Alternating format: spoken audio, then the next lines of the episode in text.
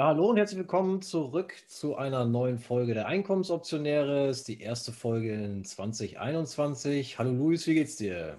Ja, moin Vincent äh, und winterliche Grüße an alle Zuschauer. Ich bin wohlauf und eingeschneit.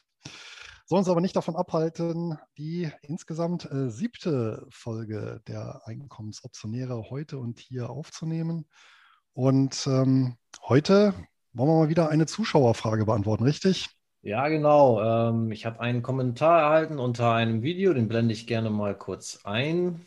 So, hier sind wir bei dem Kommentar. Das war unter einer äh, Folge von uns. Das war, glaube ich, die letzte Folge hier, Auswege aus der Covered Call Falle. Und da schreibt der Teilnehmer Somtam, Hallo Vincent, bin jetzt beim Thema Option seit einem Jahr dabei, hauptsächlich dank deiner Videos. Standardliteratur habe ich auch gelesen.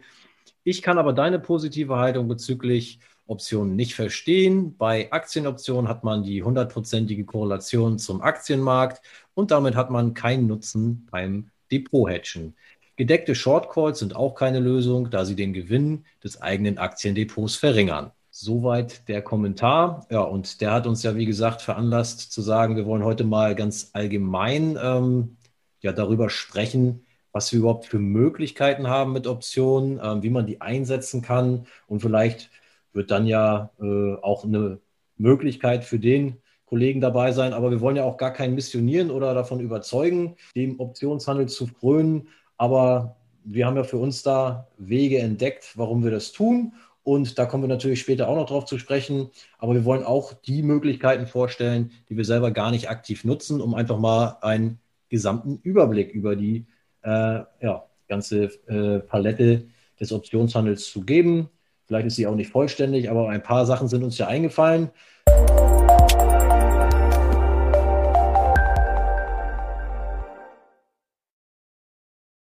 Du hast schon gesagt, du würdest sogar zurückgehen bis in die Antike. Ja, korrekt. Ich bin ja so ein verkappter Historiker. Mich interessiert das halt ungemein, so historische Vorläufer von bestimmten Ereignissen oder Prozessen. Und die wenigsten dürften vermuten, dass tatsächlich Termingeschäfte und damit die Vorläufer der, des Optionshandels älter sind als die Wertpapiermärkte. Ja, ähm, weiß nicht, Vincent, warst du schon mal in Berlin ähm, auf der Museumsinsel? Die liegt ja recht zentral. Es ist schon lange her, ja, aber. Ja. ja. Kannst du dich dann vielleicht noch an das Pergamon-Museum erinnern? Selbst da war ich schon drin, ja. Ja, wunderbar. Dann wirst du bestimmt bestätigen können, äh, dass äh, wer Berlin besucht, unbedingt dieses Museum äh, besichtigen sollte. Vor allem dann, ähm, ja, wenn da ein gewisses Interesse an der Wiege der Zivilisation äh, besteht, denn die Ausstellung zum ja, Kulturraum Mesopotamien ist relativ groß, relativ einzigartig. Ja, das berühmte babylonische Ishtar-Tor ist da, aber auch eine ganze Fülle von Steintafeln mit dieser antiken Keilschrift, die seinerzeit genutzt wurde, also eine Schrift bestehend aus ja, verschiedenen Strichsymbolen. Und diese Keilschriften sind deswegen so bedeutsam. Warum? Weil es unter diesen Keilschriften tatsächlich die ersten Terminkontrakte gibt. Also seinerzeit tatsächlich ja, in Stein gemeißelt im wahrsten Sinne des Wortes. Und da finden wir schon um 2000 vor Christus in Mesopotamien sogenannte Gerste-Silber-Kontrakte. Ja, im Prinzip nichts anderes als eine heutige Option, sprich hier wurde festgehalten ein gewisser Basiswert, ja, eine Laufzeit, ein Kontraktumfang, ein bestimmter Preis und dann natürlich die jeweiligen Parteien, die da mit eingebunden waren. Und ja, wie gesagt, das schon bevor es überhaupt Börsen gab und natürlich ja ähm, bis heute ein Motiv eben auch in der Landwirtschaft frühzeitig ja durch Kontrakte Liefer- und Zahlungsbedingungen festzulegen. Und im Prinzip zieht sich der Terminhandel dann durch ja, die gesamte Geschichte der Landwirtschaft. Ähm, wer so mal schaut im antiken äh, Griechenland beispielsweise, da ganz bekannt äh, dann auch Kontrakte beispielsweise auf Olivenöl beziehungsweise auch Olivenölpressen, ja, weil eben auch ein saisonal gebräuchliches Gut. Und ähm, Aristoteles, der berühmte Philosoph, war dann auch der Erste, der von, einem, von einer Marktmanipulation ähm, schreibt und dann eben beschreibt, wie ja, äh, hier die Preise äh, am Terminmarkt ähm, durch entsprechende Akteure zu ihren Gunsten versucht wurden ja, zu verändern, zu manipulieren. Ja, also im Prinzip sind dann da auch die Versuche von Einflussnahme genauso alt wie die Terminmärkte selber. Ja, und letztendlich auch die größte heutige Optionsbörse ähm, in Chicago geht eben zurück auf landwirtschaftliche Erzeugnisse. Ja, ist eben kein Zufall, dass die eben in Chicago steht, ja, wo dann so ab Mitte des 19. Jahrhunderts ja eine, eine Vielzahl landwirtschaftlicher Güter gehandelt wurde. Ja, sowohl hier das Getreide aus dem Mittleren Westen als auch das Vieh, was dann eben in die urbanen Ballungszentren der Ostküste der USA ähm, verschickt wurde. Ja, und daraus hat sich dann eben der heute bekannte ja, Terminhandel oder Terminmarkt ähm, entwickelt. Und der umfasst heute natürlich viel, viel mehr als eben landwirtschaftliche Produkte. Ja, soweit erstmal zum kleinen historischen Ausflug.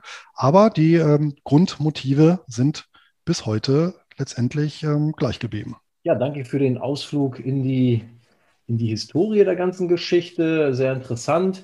Ähm, ich habe es hier auch in, in, in, so einem Slide drin, in einem Webinar habe ich das auch mal gebracht. Also Optionen sind ja eine Art Versicherung und hier steht es dann eben auch nochmal, äh, wie es Wikipedia definiert, das Recht, eine bestimmte Sache zu einem späteren Zeitpunkt zu einem vereinbarten Preis zu kaufen oder zu verkaufen. Und unter diesen Anwendungsbeispielen, die ich hier anführe, habe ich auch gleich als erstes, was du ja eben auch so schön geschildert hast, schon, dass Landwirte ihre Preise absichern, also die Preise ihrer Erzeugnisse. Ein anderes Beispiel wären das Fluggesellschaften den Kerosinpreis und international operierende Konzerne womöglich die ein oder andere für sie relevante Währung absichern. Also das sind ein paar Beispiele. Ähm, vielleicht kannst du noch mal ganz kurz äh, in weiteren erklären, wie das dann praktisch funktioniert. Wir können ja gerne bei dem Bauern bleiben, der sein Weizen absichert oder such dir ein Beispiel aus, dass du vielleicht einmal kurz schilderst, äh, wie da das Vorgehen ist zwischen den beiden Parteien dann sozusagen. Ja, gerne. Und so ein Landwirt ist sicherlich ja sowohl historisch als auch äh, jetzt von der Plastizität ein äh, gutes Beispiel. Ähm, nehmen wir hier eben an, ein Landwirt, der ja, seinen Acker bewirtschaftet und einen entsprechenden Ertrag relativ verlässlich für das Jahr kalkulieren kann. Hat natürlich die Möglichkeit, den, sagen wir mal, den Weizen wachsen zu lassen, irgendwann das Feld abzuernten, ja, den Weizen zu verkaufen. Der große Nachteil ist, ja, klassischerweise sind die Märkte für landwirtschaftliche Produkte relativ volatil. Ja, das heißt, er weiß ja jetzt noch nicht, nachdem er die Aussaat ähm, vollzogen hat, welchen Preis er später im Herbst beispielsweise nach der Ernte für seinen Weizen erzielen kann. Ja, er kann aber beispielsweise an den Terminmarkt gehen und schauen, naja, wie ist denn, zu welchen Konditionen wird denn aktuell der Weizen, der dann im Herbst geliefert wird, gehandelt? Eben Kontrakte auf Weizen. Und dann kann er beispielsweise sich entscheiden, ähm, seine gemutmaßte Ernte ja, jetzt schon zu einem jetzt feststehenden Preis zu verkaufen. Und damit hat er natürlich dann für diesen ja, Erntezyklus eine Preissicherheit, egal wie sich der Weizenpreis später verändert, ja, weil äh, derjenige, der diesen Kontrakt gekauft hat oder die Parteien, die diesen Kontrakt gekauft haben, dann auch ihm den Weizen abnehmen müssen. Ja, das heißt, er stellt den letztendlich die Säcke vor die Tür und bekommt das Geld. Ja, das wäre jetzt natürlich so ein physischer 1 zu 1 Tausch. Ja, ähm, das Ganze geht natürlich dann organisiert über eine Optionsbörse ja, im ja, ich sag mal so als Massenfallrecht äh, anonymisiert, was hier allerdings von Vorteil ist, weil der Bauer eben nicht erst äh, irgendwelche Kontraktparteien mühsam suchen muss, sondern eben den Vorteil der Terminbörse nutzen kann, wo es eben standardisierte Kontrakte auf Weizen oder andere Agrargüter gibt. Natürlich ähm, kommt jetzt vermutlich der Einspruch auch, naja, was ist denn, wenn dann doch noch irgendwie eine Missernte kommt, eine, weiß ich nicht, Feld wird überschwemmt oder ein Brand oder ähm, was mein Freund beispielsweise mal hatte vor, vor zwei, drei Jahren, äh, relativ äh, spät im Frühjahr ein Hagel, dass also durch, durch Hagel äh, Teil der Ernte vernichtet wurde war sogar relativ viel. Nun, ähm, da, auch da kann der Bauer natürlich Vorkehrungen treffen, beispielsweise, ja, indem er anderweitig Versicherungen abschließt. Das machen die Landwirte ja auch ähm, sodass im Prinzip äh, der Erntebetrag kompensiert wird und er dadurch dann auch äh, seine Kontrakt, seinen Kontraktverpflichtungen nachkommen könnte. Ne? Also hier gilt natürlich auch, sich auch als Lieferant dann in die verschiedenen Richtungen absichern zu müssen. Das ist ja dann letztendlich auch ähm, bei denjenigen, die ähm, beispielsweise eben auch Optionen äh, schreiben, ähm, relevant, beispielsweise, indem die eben dann die Position auch haben, ähm, auf die sie beispielsweise einen Call schreiben. Ja, ich denke, dann kann man sich das ganz gut vorstellen, auch wenn wir, glaube ich, was ähm, den Landwirt von heute angeht, im Bereich äh, Future-Handel dann eher an, anzusiedeln, ist das Ganze, glaube ich, und nicht eins zu eins mit Aktienoptionen jetzt vergleichbar. Aber äh, um, das, um das zu verstehen, ähm, war das, glaube ich, gut ausgeführt. Und ähm, zum Bereich Futures, da äh, bin ich ja relativ äh, wenig bewandert. Ich nutze das selber gar nicht, du wohl auch nicht. Von daher würden wir das jetzt an der Stelle nicht weiter ausführen und dann wieder mehr Richtung ähm, Aktienoptionen einschwenken. Ähm, da sind wir ja aber jetzt äh, beim Thema Hedging und Hedging heißt ja übersetzt ähm, Absicherungsgeschäft.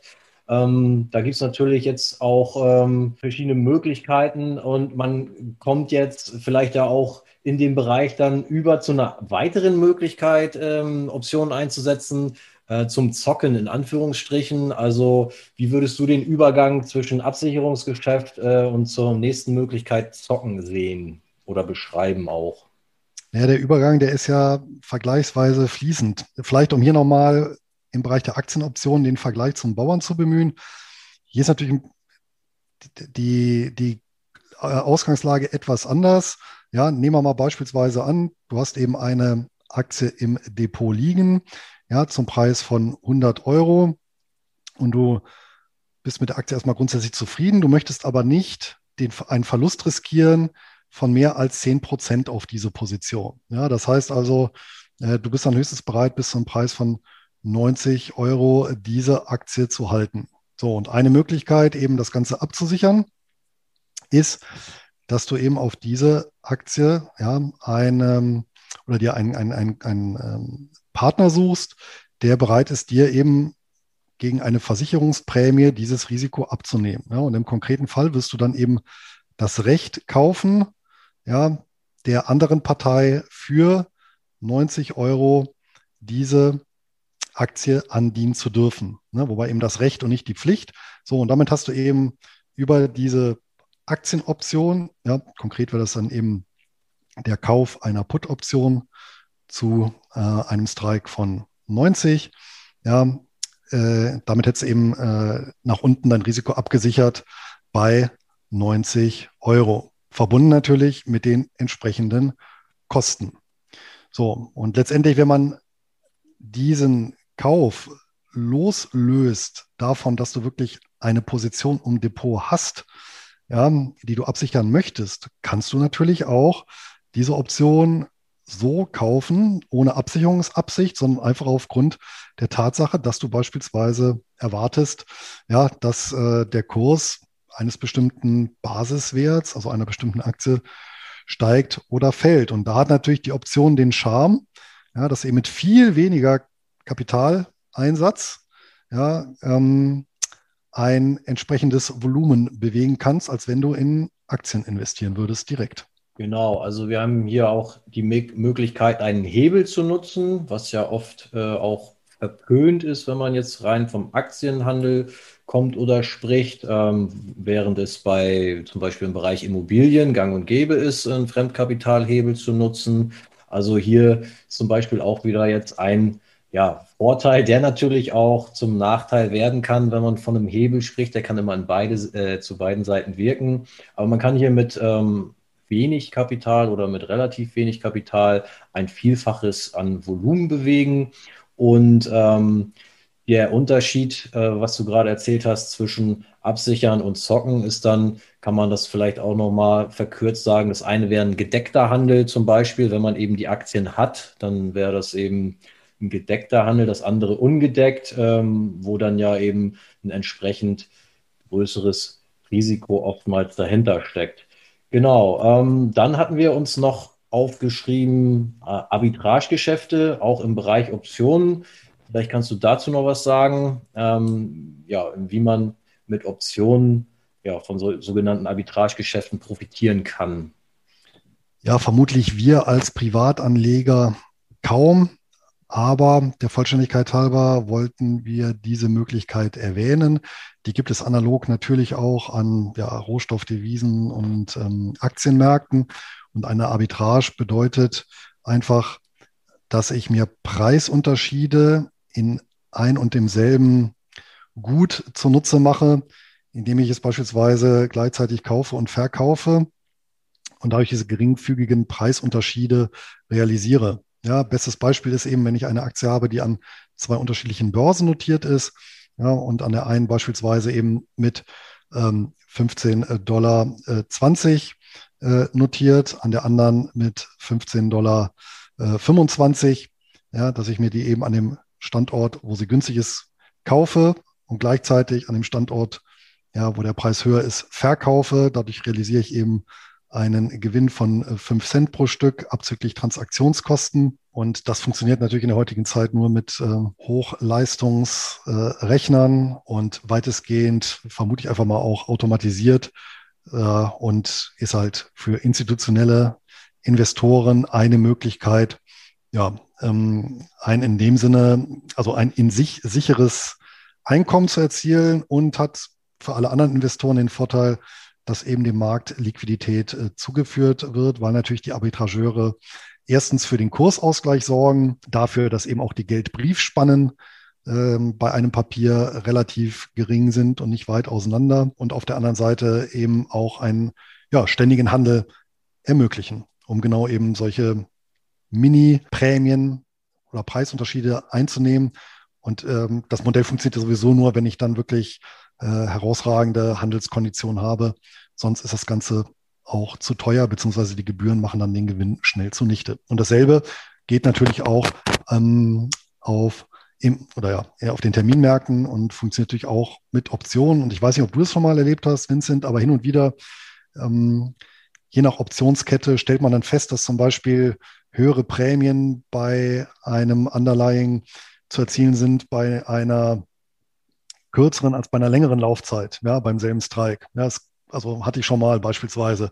Ja, ähm, und ja, genau das sind solche ja, ähm, äh, Preisunterschiede, die sich dann Arbitrageure dann gerne zunutze machen. Ja, und hin und wieder findet man sie auch noch als Privatanleger. Genau, also höchstens im kleinen Rahmen für uns äh, praktikabel oder anwendbar, aber du hast recht, so ist mir auch schon aufgefallen, dass quasi ein, ähm, ja, ein Optionspreis so ein bisschen aus der Reihe tanzt. Ähm, und wenn man den dann natürlich findet, dann kann man das direkt für sich nutzen. Aber du hast recht, wahrscheinlich macht es bei diesen kleinen äh, Preisunterschieden dann die Masse und da braucht man dann auch sicherlich, also A, das äh, ganze Kapital, die Konditionen und auch die technische Ausrüstung, das dann äh, systematisch aufzuspüren.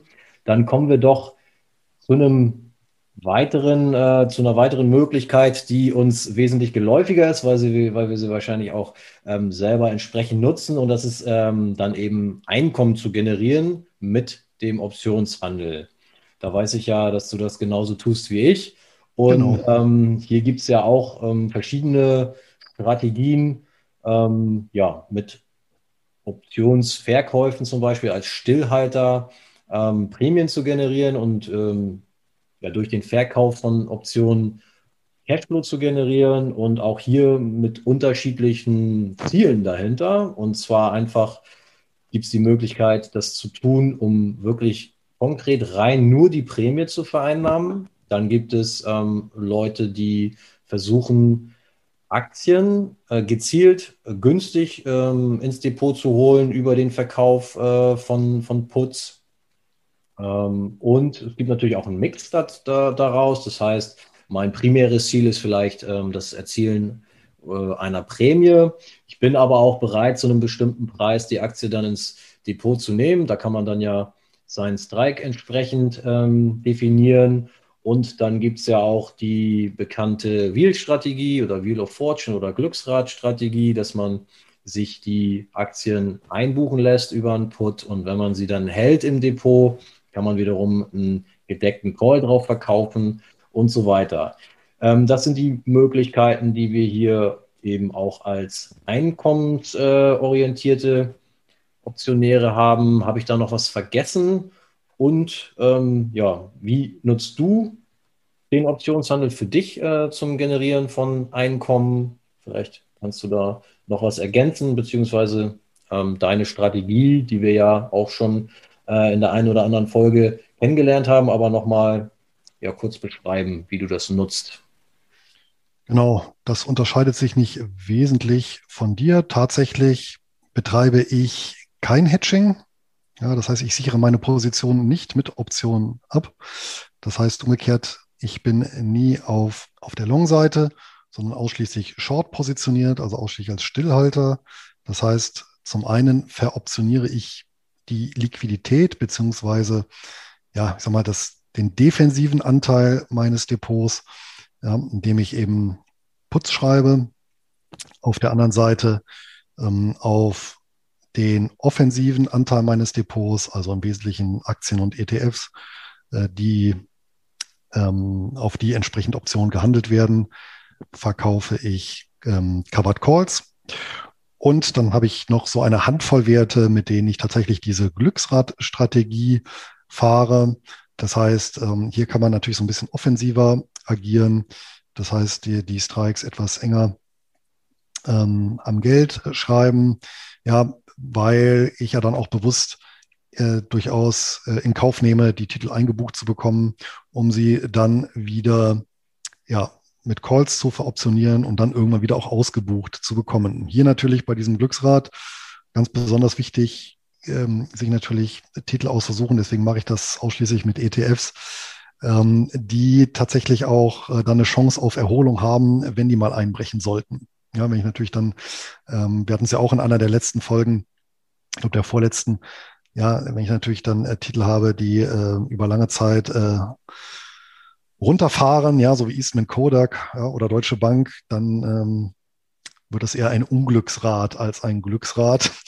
Ja, und ähm, was ich aber auch nutze, das hat sie ja eben auch nochmal angesprochen, äh, punktuell, ja, ähm, zum Beziehen einer Aktie, dass ich dann, dass ich das nicht direkt mache, indem ich die Aktie kaufe oder ein ETF, sondern eben eine Put-Option am Geld schreibe, das heißt also nah am aktuellen Kurs, mit dem Ziel eben mir den Titel einbuchen zu lassen. Äh, da ist es natürlich aber auch so, wenn einem der Titel nach oben wegläuft, ja, ähm, darf man sich natürlich auch nicht ärgern, gehört zum Spiel, ja, dass äh, die Aktie letztlich teurer wird, dann freut man sich über die eingenommene Prämie und kann dann überlegen, ob man die dann sich dann zum höheren Kurs ins Depot legt oder dasselbe nochmal macht mit einem anderen Titel. Also das sind so die tatsächlich diese vier Grundmotive.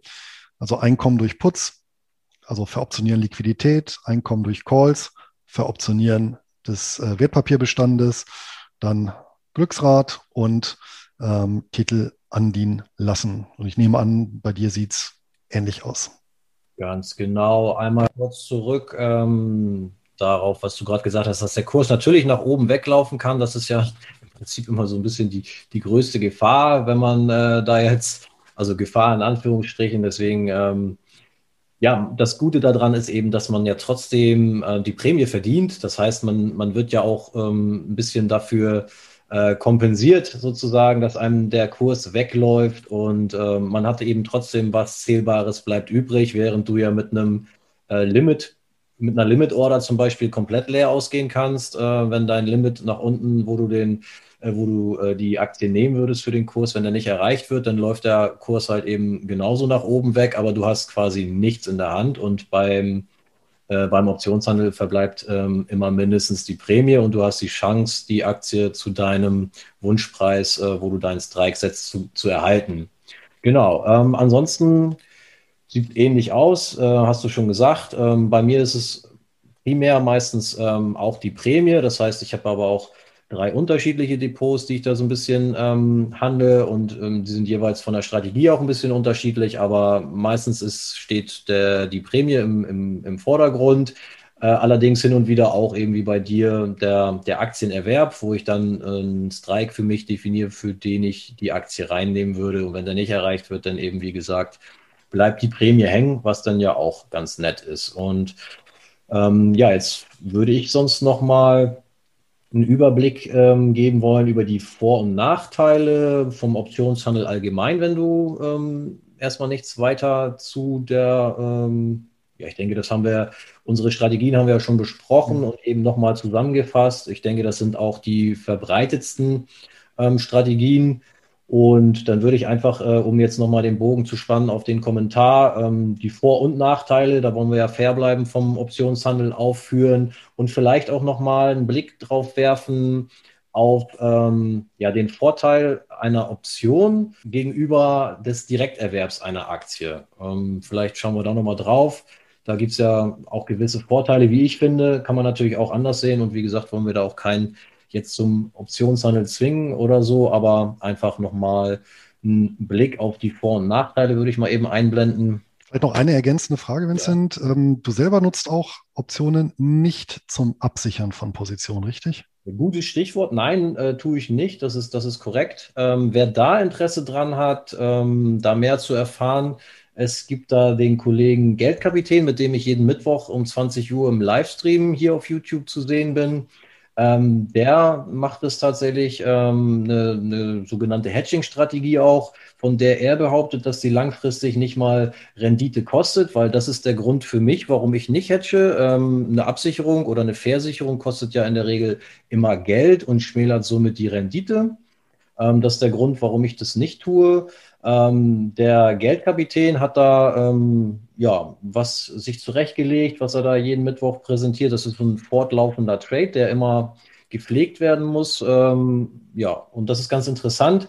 Wie gesagt, kann man gerne mal reinschauen. Ähm, bis jetzt sieht das tatsächlich auch ganz gut aus. Er hat da schon äh, ein bisschen Prämie mit vereinnahmt und hält aber gleichzeitig eben das Risiko des Depots im Zaum durch diesen Hedging-Trade. Also da kann ich an der Stelle an das äh, Format Options-TV Live jeden Mittwoch 20 Uhr hier auf dem Kanal verweisen. Ich selber habe mich da noch nicht rangetraut, finde es aber ganz interessant, das zu verfolgen. Ja, das an der Stelle noch zum Hedging. Genau, und dann würde ich einmal auf die Vor- und Nachteile zu sprechen kommen. So, hier eine weitere Folie aus dem Webinar von mir, wo man einmal nochmal einen allgemeinen Überblick erhaschen kann was die Vor- und Nachteile des Optionshandels angeht. Ich gehe mal einmal durch. Also die Vorteile werden den meisten auch bekannt sein. Also äh, zumindest als Stillhalter, wie wir ja hier unterwegs sind, ähm, da ist man selber die Bank sozusagen und die Bank, Bank gewinnt immer, sage ich immer. Das heißt, wir bestimmen sämtliche Einstiegsparameter, äh, wenn wir eine Option verkaufen. Ähm, das ist deutlich angenehmer, als wenn man quasi was kaufen muss, wo jemand anderes dann eben ähm, die Konditionen bestimmt. Und wir haben die Wahrscheinlichkeiten auf unserer Seite. Ich sage immer, in drei von vier äh, Fällen gewinnt man. Also das ist darauf bezogen, dass der Kurs ja ähm, steigen kann. Und wenn wir einen äh, Put verkaufen, äh, der kann sich seitwärts bewegen und der kann sogar ein Stück weit fallen. Nur wenn er unterhalb unseres Strikes fällt, dann äh, sind wir eben in der Pflicht, die Aktien ins Depot zu nehmen, was dann ja auch wiederum äh, eventuell nicht so schlimm ist, weil wir ja äh, diesen Strike selber bestimmt haben und eventuell sogar die Absicht haben, die Aktie zu diesem, Zei äh, zu diesem Preis ins äh, Depot zu nehmen. Dann haben wir als weiteren Vorteil äh, den Zeitwertverfall auf unserer Seite. Das heißt, ähm, ja, der der Wertverfall einer Option wird ähm, ja zum Ende der Laufzeit immer rasanter und dadurch profitieren wir auch äh, in, der, in der ganzen Preisbildung und so weiter. Das ist nochmal ein Thema für sich. Und äh, die Stillhalterstrategie ist nach meinem Empfinden herrlich einfach und kostet wenig Zeit. Das heißt, ähm, ich weiß nicht, wie es bei dir ist. Äh, wie oft ähm, verkaufst du da so deine Putz und, und betreibst da Optionsdepotpflege? Ähm, wie viel Zeit würdest du veranschlagen dafür pro Woche oder Monat, je nachdem? Ja, also wenn erstmal die persönliche Strategie steht, also die muss man ja auch erstmal für sich finden, muss man ja fairerweise sagen. Das heißt, ich habe im Prinzip ja, ähm, so, eine, so eine Anschubfinanzierung in, in Zeit gerechnet. Ja, und danach ja, fünf bis zehn Minuten alle ein bis zwei Tage. Das ist so in etwa der Zeitaufwand bei mir. Bei mir sieht es nicht groß anders aus. Ähm, gut, ich habe da jetzt mehrere Depots und auch ein bisschen Spaß dran, da immer mal ein bisschen drin rumzustöbern. Aber wenn ich mich wirklich nur rein äh, auf die Kernstrategie da äh, des Stillhalters fokussieren würde, dann brauche ich auch nicht viel mehr. Von daher ist es mit relativ wenig äh, Zeitaufwand getan. Aber kommen wir auch noch mal kurz auf die Nachteile zu sprechen. Ähm, da wird oft ähm, angemerkt, dass ein Kontrakt ja in der Regel 100 Aktien entspricht. Das heißt, äh, nicht jeder will jetzt unbedingt äh, 100 Tesla-Aktien eingebucht bekommen oder so oder kann das auch vom Depotvolumen schlecht handeln. Aber ich sage auch immer als Antwort darauf, ähm, man muss ja jetzt nicht die 100 Aktien, die man eingebucht bekommt, direkt behalten. Man kann ja davon 80, 75 oder 50 auch direkt wieder verkaufen, wenn einem eine andere Anzahl an Aktien äh, besser ins, in die persönliche äh, Depotstruktur passt. Es ist ja niemand gezwungen, äh, die 100 eingebuchten Aktien dann auch ähm, zu behalten. Von daher zählt dieses Argument für mich auch nur bedingt. Und äh, dann haben wir als weiteren Punkt, dass der Kurs des gewählten Underlyings auch nach oben weglaufen kann. Das haben wir eben schon besprochen. Und da wäre dann tatsächlich ab einem bestimmten Zeitpunkt ein Direktinvestment besser gewesen, wenn ich die Aktie dann tatsächlich ähm, hätte haben wollen. Ähm, das kann mir natürlich über Putz immer passieren, dass ich die Aktie im Prinzip nie zu fassen bekomme zu dem Preis, äh, den ich gerne hätte, weil der Kurs ständig steigt. Äh, haben wir kurz schon besprochen. Das ist in der Tat so. Trotzdem komme ich ja gleich nochmal auf den Vergleich, warum ähm, Optionen dennoch ähm, einige Vorteile gegenüber der Direktinvestition äh, bieten.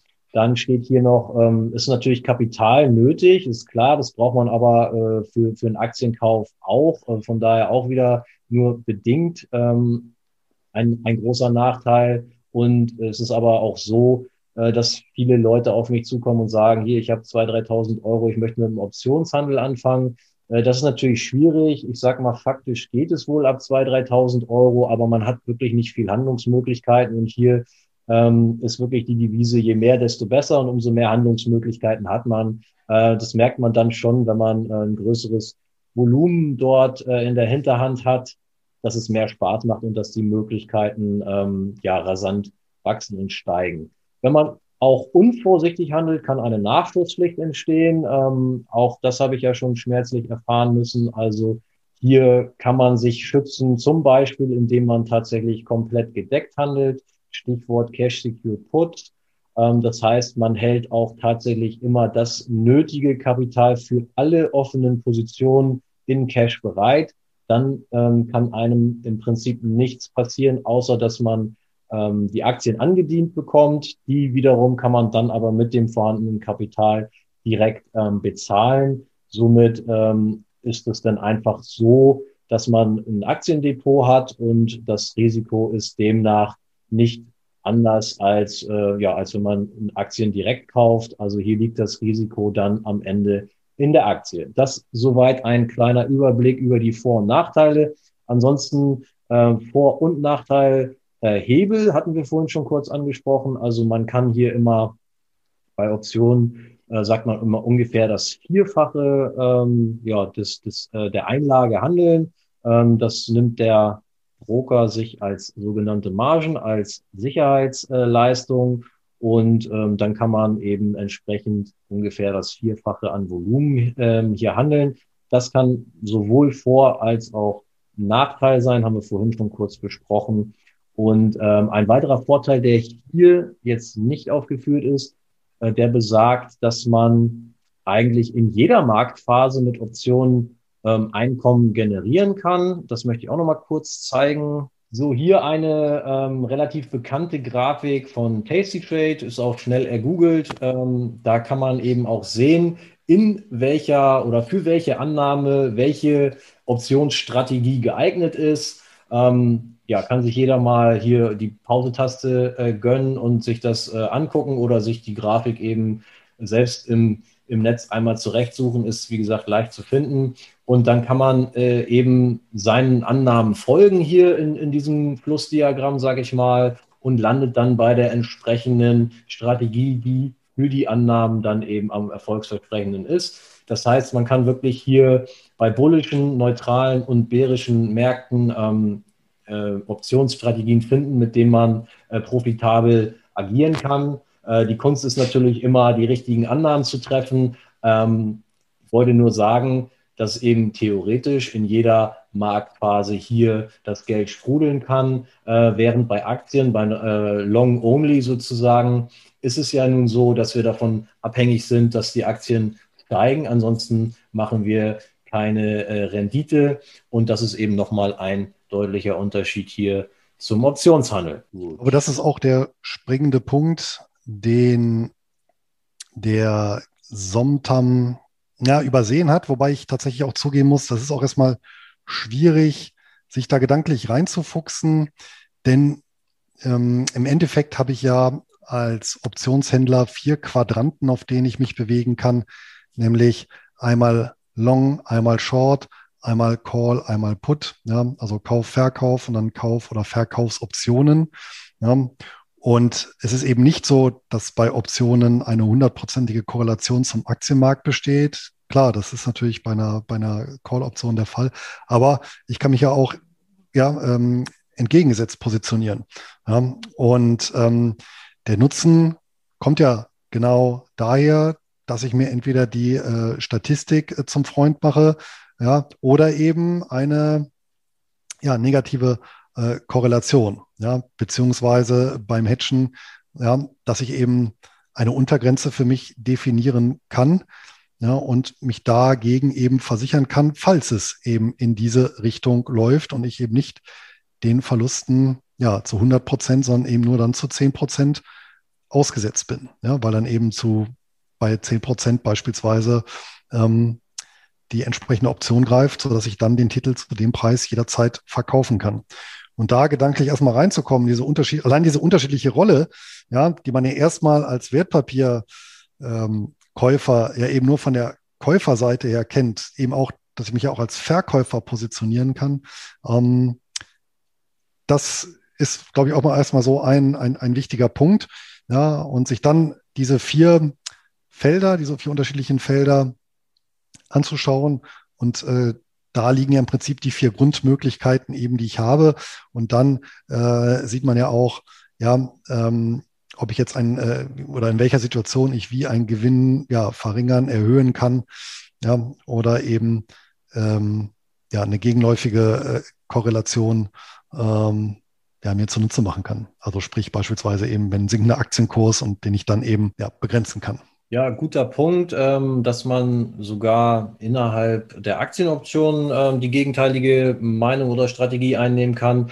Und wenn er eine komplette Entkopplung haben möchte von, äh, von Aktien oder vom, von der Aktienumgebung, kann er immer noch, was wir vorhin schon angesprochen haben, was wir zwar selber nicht machen, aber er kann ja auf die Rohstoffmärkte auch mit äh, Optionen, also Future- und Rohstoffgeschichten, so wie Schweinehälften, Lebendrind, äh, Natural Gas und so weiter ähm, ausweichen. Und da gibt es ja auch ein, einen sehr liquiden Optionshandel, der teilweise sogar bessere Prämien bieten soll als der auf Aktienoptionen. Wobei, wie gesagt, wir beide kennen uns da wenig mit aus. Aber wer da ähm, ja, Diversifikation oder äh, was anderes sucht, wird da ja auch im Bereich Optionen fündig. Jetzt würde ich noch mal ganz kurz, wie angekündigt, hier ähm, reingucken wollen, ähm, was es für Unterschiede gibt äh, oder Vorteile, Optionen versus äh, Direktinvestment. Ähm, auf der einen Seite wird ein Put verkauft und auf der anderen Seite wird die Aktie direkt erworben.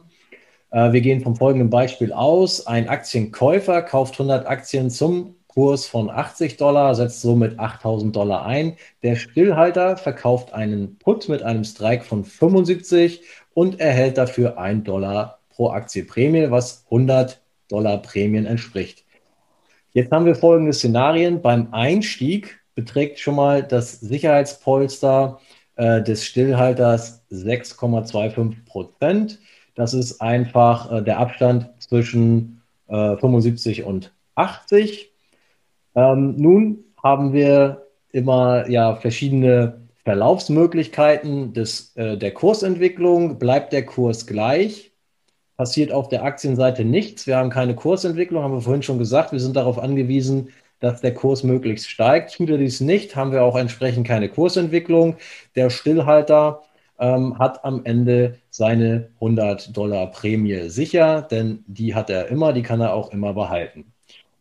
Steigt nun der Kurs um einen Dollar, ähm, haben wir auf beiden Seiten den gleichen Effekt. Ähm, der Aktienhalter, der ähm, profitiert natürlich davon, weil nun der Kurs steigt, hat äh, einen Kursgewinn von 100 Dollar zu verzeichnen. Bei uns als Stillhalter bleibt es bei den vereinnahmten 100 Dollar Prämie. Und der Gewinn für den Stillhalter ist dann hier auch gedeckelt. Für den Aktienkäufer ist es nach oben unbegrenzt. Das ist dann eben der Vorteil, den der äh, Direkterwerb hat, dass man nach oben natürlich, ähm, je weiter es steigt, umso weiter auch immer mit profitieren kann. Und dann kann, kann man hier nochmal auf die Möglichkeit schauen, dass der Kurs um 5% fällt. Dann geht natürlich die Aktie auch stark mit ins Minus, in dem Fall um 400 Dollar. Und ähm, beim, beim Stillhalter ist es so, dass die, dass die Rendite oder der Gewinn immer noch 100 Dollar beträgt, weil der Strike nicht erreicht ist, beziehungsweise der Kurs kann eben 6,2 Prozent fallen und der Aktienkäufer macht im gleichen Maße Verlust, also der äh, ähm, profitiert und äh, eben auch negativ. Ähm, wenn es 6,2 Prozent runtergeht, macht er auch 6,2 Prozent Verlust, weil er ja direkt in der Aktie steckt. Und beim Optionsverkäufer, der bleibt ähm, weiterhin bei seiner maximalen Prämie, die ja 100 Dollar beträgt. Wenn jetzt der Kurs 10 Prozent fällt, dann kommen wir in den Bereich, dass wir ähm, ja im Prinzip 300 Dollar Verlust hätten auf der Stillhalterseite, die sich aber wiederum vermindert um die äh, erhaltene Prämie von 100 Dollar. Das heißt, dann liegen wir ähm, bei 200 Dollar Miese sozusagen und der äh, Aktienhalter ist dann aber schon mit 800 Dollar im Minus. Der maximal mögliche Verlust, ähm, der beträgt dann beim Stillhalter theoretisch 7500 Dollar, wiederum vermindert um die Prämie, die man immer behalten kann, somit 7400 Dollar.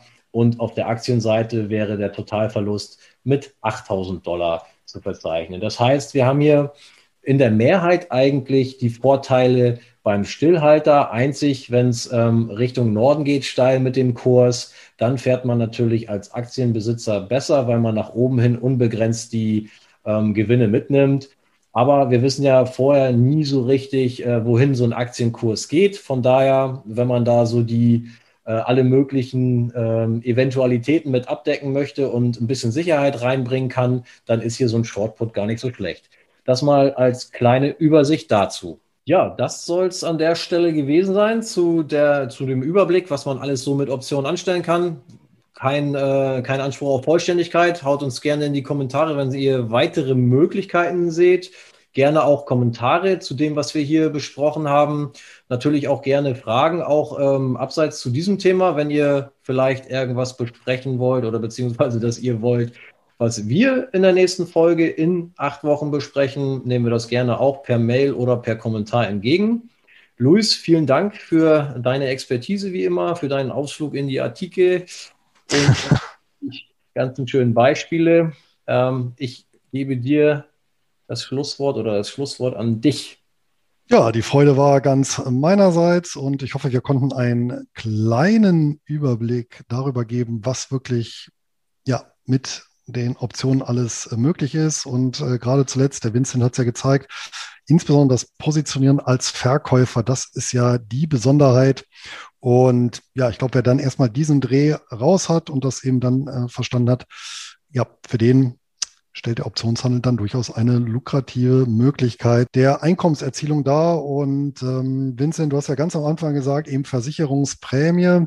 Und ich glaube, das ist auch das Attraktive letztendlich als Stillhalter, sich nämlich analog zu einer Versicherung zu positionieren. Natürlich wird man einige Versicherungsfälle haben, wo Geld abfließt, aber eben die vielen ja, Fälle, wo eben die ja, übersichtliche Prämie hängen bleibt, machen dann unterm Strich den Gewinn aus. Ja, in diesem Sinne wünsche ich ebenfalls zwei schöne und äh, ertragreiche Monate und wir sehen uns dann Mitte April wieder.